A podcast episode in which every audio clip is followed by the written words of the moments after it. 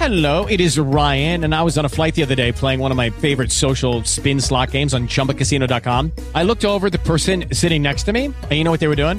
They were also playing Chumba Casino. Coincidence? I think not. Everybody's loving having fun with it. Chumba Casino is home to hundreds of casino style games that you can play for free anytime, anywhere, even at 30,000 feet. So sign up now at chumbacasino.com to claim your free welcome bonus. That's chumbacasino.com and live the Chumba life. No purchase necessary. VGW Group. Void were prohibited by law. See terms and conditions. 18 plus.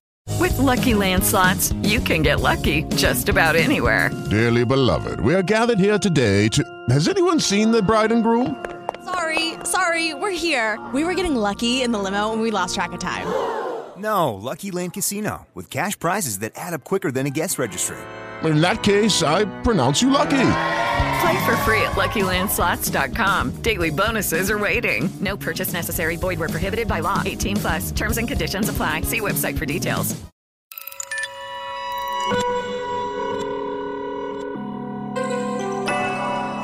Podcasts Band News FM. Enredo Cultural com Luiz Carlos Magalhães. Enredo Cultural no ar para você que está ouvindo os podcasts da Band News FM. Luiz Carlos Magalhães, tudo bem? E aí, Lacerda, tudo bem? Rapaz, Tranquilo. parece que você está com 500 dentes, cara. É. É um sorriso só. Que história é essa? Ah, rapaz, segue o líder, né? Na verdade, segue o vice, porque o líder já disparou. O, o Botafogo está parecendo até o América, rapaz. Todo mundo torcendo pro Botafogo. Nunca vi isso. É, Menos os flamenguistas, né? Não, aí, É. aí nem esse não torce, esse não tem como torcer. Hoje Mas e aí, Lacerda? Carlos? É, olha só. É, nós tivemos aí, há duas semanas atrás, a morte do compositor da Mangueira, Hélio Turco.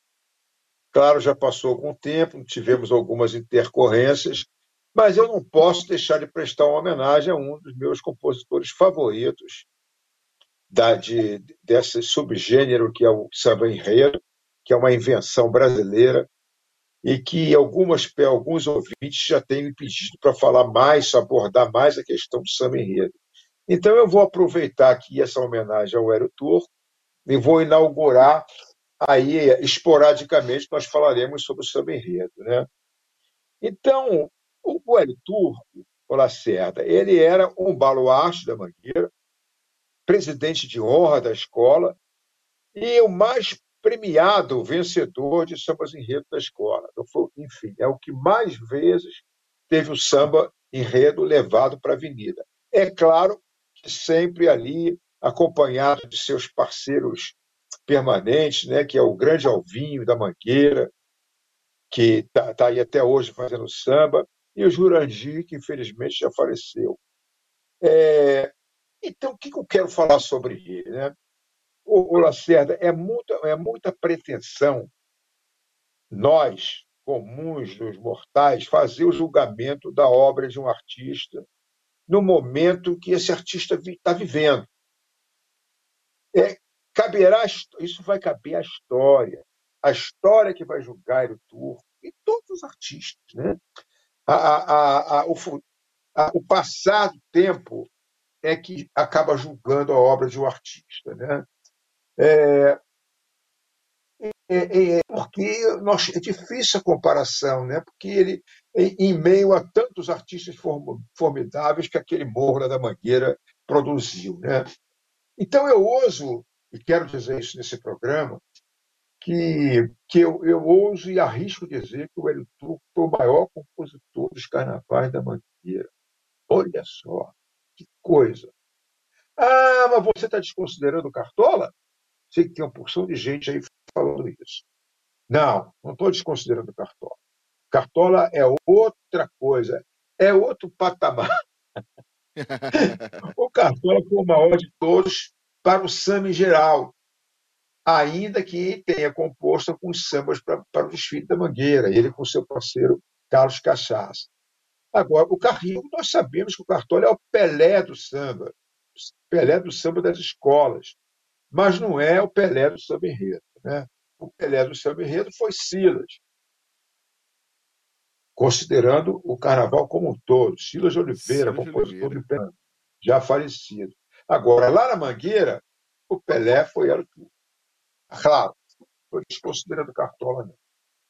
Bom, agora, a melhor maneira de se observar os sambas enredo, não só do Hélio Turco seus parceiros, mas de todos os compositores, é você observar as soluções. O enredo é uma obra muito difícil, porque ele é como se fosse um libreto da ópera. Você tem que, num espaço pequeno, né, de um samba enredo, você contar todo o enredo. Claro que você não descreve isso tudo, mas você tem que passar a emoção do enredo, tem que passar o sentido geral do enredo. Então, é, você tem uma limitação de tempo né, e de entendimento para você ajudar a escola a realizar, a tornar real aquele enredo. Né? Agora, e aí nós vamos recorrer aos chineses que dizem que uma imagem vale mais que mil palavras. É. É isso que acontece com o samba enredo. Só Uhum. que uma imagem não é uma imagem exatamente, literalmente. A imagem no samba enredo é, um, é, um, é uma interação entre a imagem, a, entre a melodia e a Você, com uma imagem da poesia com a melodia, você tem que apresentar uma solução para tornar aquele enredo real. Né? Então, é, é, o, o, essas soluções são as verdadeiras pérolas, tanto poéticas como de encaixamento de frases ou palavras para que o samba se aproxime da perfeição. Né? Entre os sambas dele, que a Estação Primeira cantou ao desfilar, foram muitos. É, eu, eu repito, ele é o maior vencedor de sambas enredo da escola. Eu vou destacar aqui apenas três, para, para quê? Para adequar o tamanho do, do, da coluna e também para assinalar o meu gosto pessoal. Né? Eu vou assinalar, então, essas soluções que eu considero magníficas. Né? É, eu, eu, vou destacar, primeiramente, Lacerda, o samba enredo da Chiquinha Gonzaga, né? Composto pelo Alvim, pelo Jurandir e também pelo Darcy, para o Carnaval de 89. Então, veja bem, o que, que ele tinha pela frente, que a sinopse dizia? Era a complexidade de uma figura como Chiquinha Gonzaga, que é considerada por muitos a mãe da música popular brasileira. Assim como Pixinguinha é o pai da música popular brasileira, Chiquinha Gonzaga é a mãe. Agora, Chiquinha, ela era filha carioca, como nós sabemos, ela foi autora da primeira marcha carnavalesca, o Abre Alas. Ela era filha de um militar com uma ex-escrava, ex-escravizada. Né? Uhum. E tinha uma vida ali. Olha só, Lacerda, só para a gente enquadrar bem isso. Você convidaria para o seu casamento, para padrinho, o Duque de Caxias? Olha. De, dependendo do momento Caxias, que a gente vivia, mas acho que não. É, o, o, Duque de Caxias ele representa aquela aquela altivez, né? aquela figura impoluta das fotografias dos livros de história, e ele parece que era assim mesmo, né? É, um homem de grande reputação social e tal. E, e, e a, o padrinho do casamento da Chiquinha Gonzaga foi o Duque de Caxias. Caramba. Olha só, para você, estou falando isso para situar o padrão de vida que ela tinha na sociedade. Né? Sim. Frequentava os salões da sociedade, aqueles grandes bailes ainda do, do Império. Uhum. Então, esse era o quadro.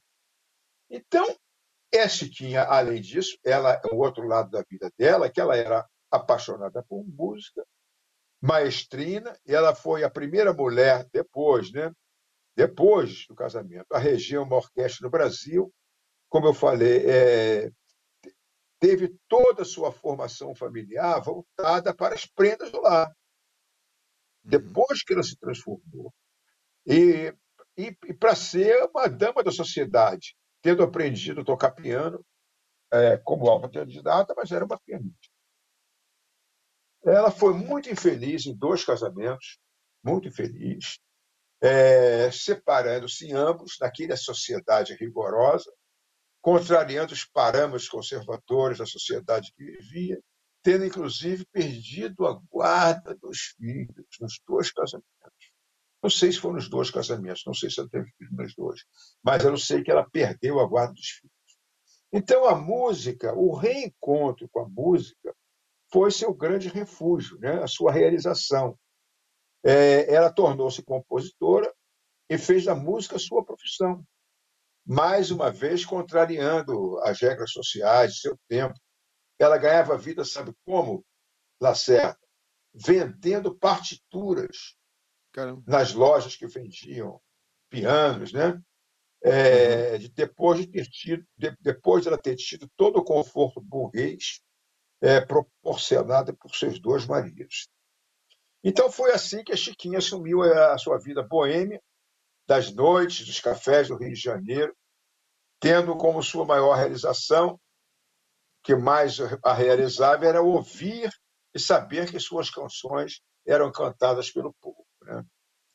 Mas então, por esse resumo aí, é, eu fiz esse resumo para mostrar a, a, a, genialidade do Hélio e dos seus parceiros é, ao descrever esse momento tão corajoso da vida dela, é, de maestrina, é, de forma mais sintética própria dos samirredos. Como é que ele encontrou uma solução para mostrar essa virada da vida dela? Foi assim. Som Vamos na ouvir. caixa aí para a gente ouvir Chiquinha Gonzaga no Carnaval da Manhã.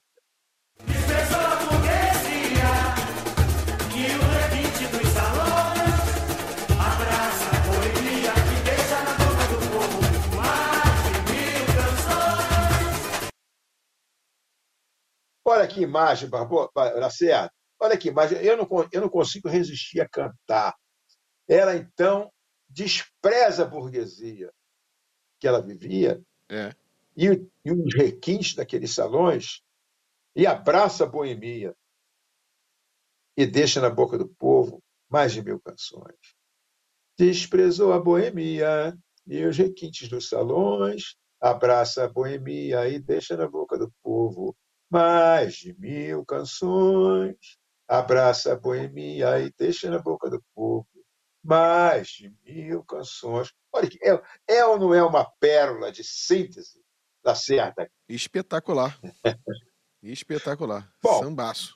Bom, o outro samba, incomparável também, que é um verdadeiro hino crístico da trajetória do- dos negros na sociedade brasileira, é o samba composto para o centenário da abolição, por Hélio, pelo Hélio Turco, pelo Jurandir, pelo Ovinho, É, revelando é, os versos mais contundentes o samba que eu considero mais político de toda a história do carnaval, de toda a história dos desfiles, deixando na boca do povo perguntas jamais respondidas, perguntas que a história brasileira nunca conseguiu responder. Então, a maneira dele tornar didático toda essa saga dos negros até a abolição, e perguntando se a abolição foi para valer, ele faz perguntas.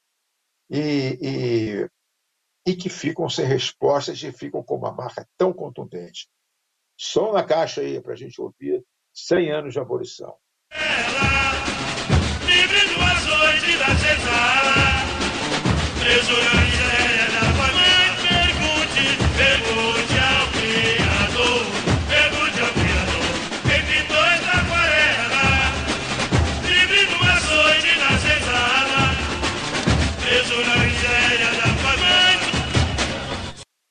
Lacerda, é demais, né?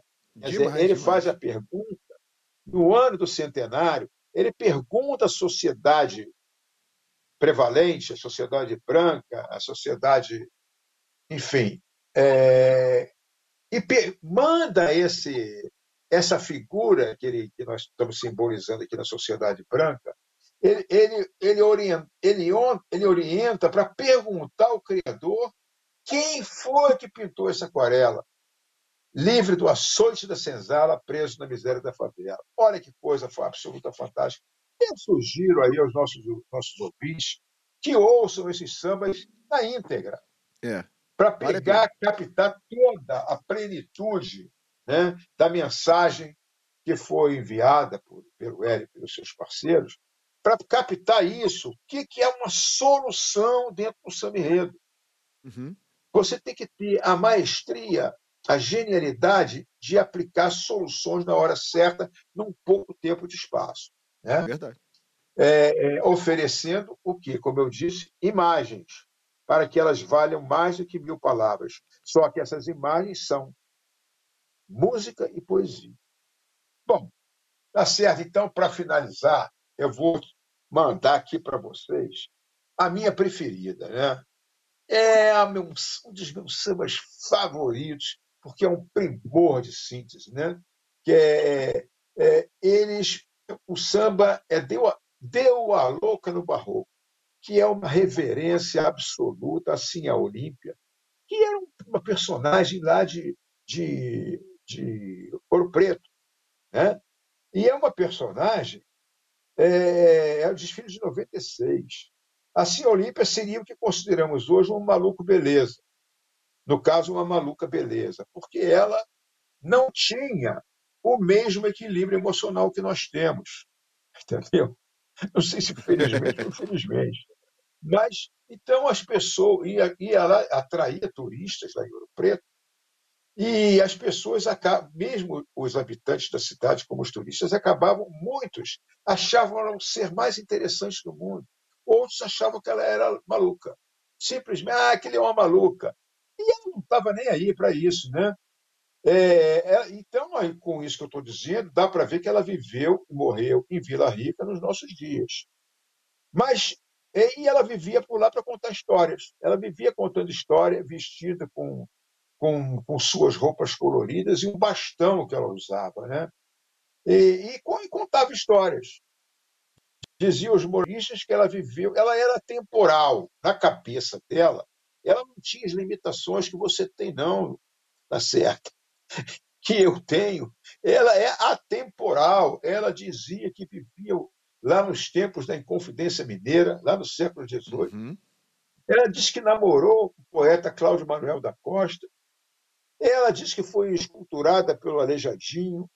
Ela diz que desfrutava dos luxos e da riqueza dos bailes imperiais e de Vila Rica. E, e ela vivia contando essas histórias.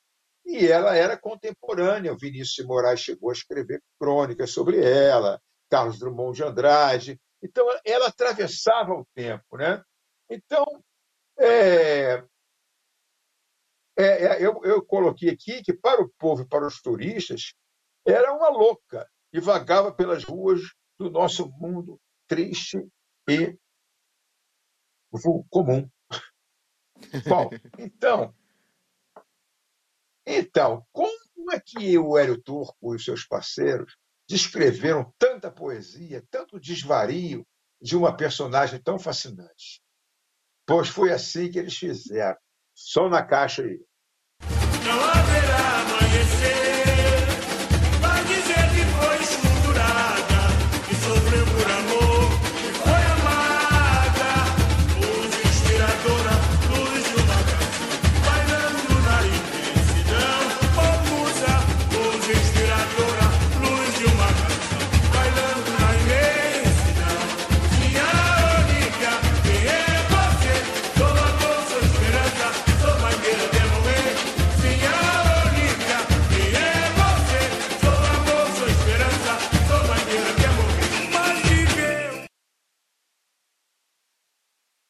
Olha só, Lacerda.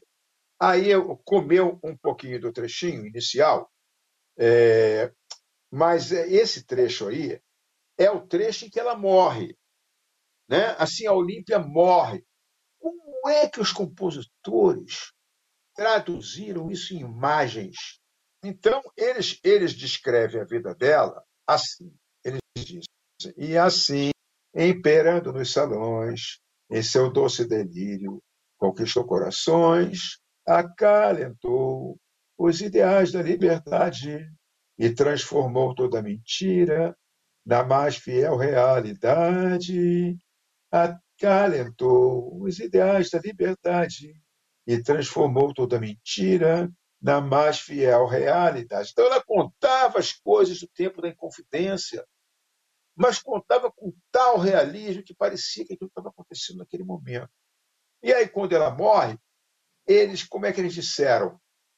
Não, não disseram que ela morreu.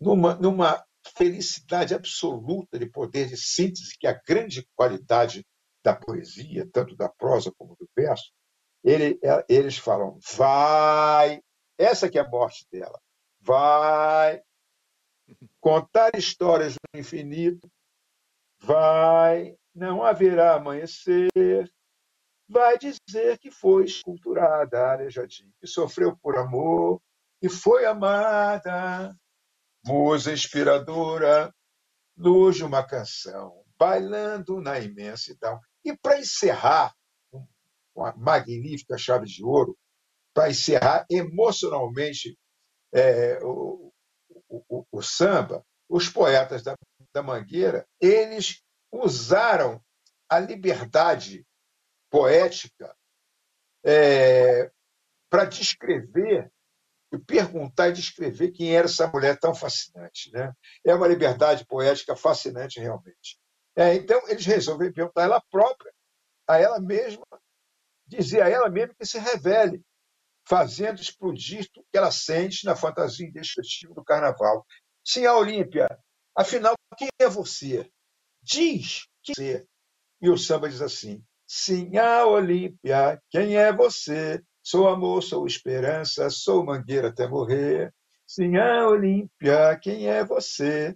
Sou amor, sou esperança, sou mangueira até morrer. Então, a maneira que eles encontraram de expressar quem era ela, da alegria dela, da força de viver dela, eles criaram uma imagem poética, uma licença poética, dizendo que assim a Olímpia era mangueira. Ora, é, eu, eu paro por aqui, estou até um pouco emocionado. É, é isso aí da Serra, essa é a senhora Olímpia. Uma maravilha de homenagem que a gente pretende fazer aqui ao, ao, ao, a esse fantástico Hélio Turco, que é um dos maiores compositores, é o maior compositor de sambas enredo da Mangueira e um dos maiores compositores da, dos sambas enredo, dessa invenção fantástica carioca que é o samba enredo. Um grande abraço a todos. Abraço, Luiz Carlos Magalhães. Tchau, tchau.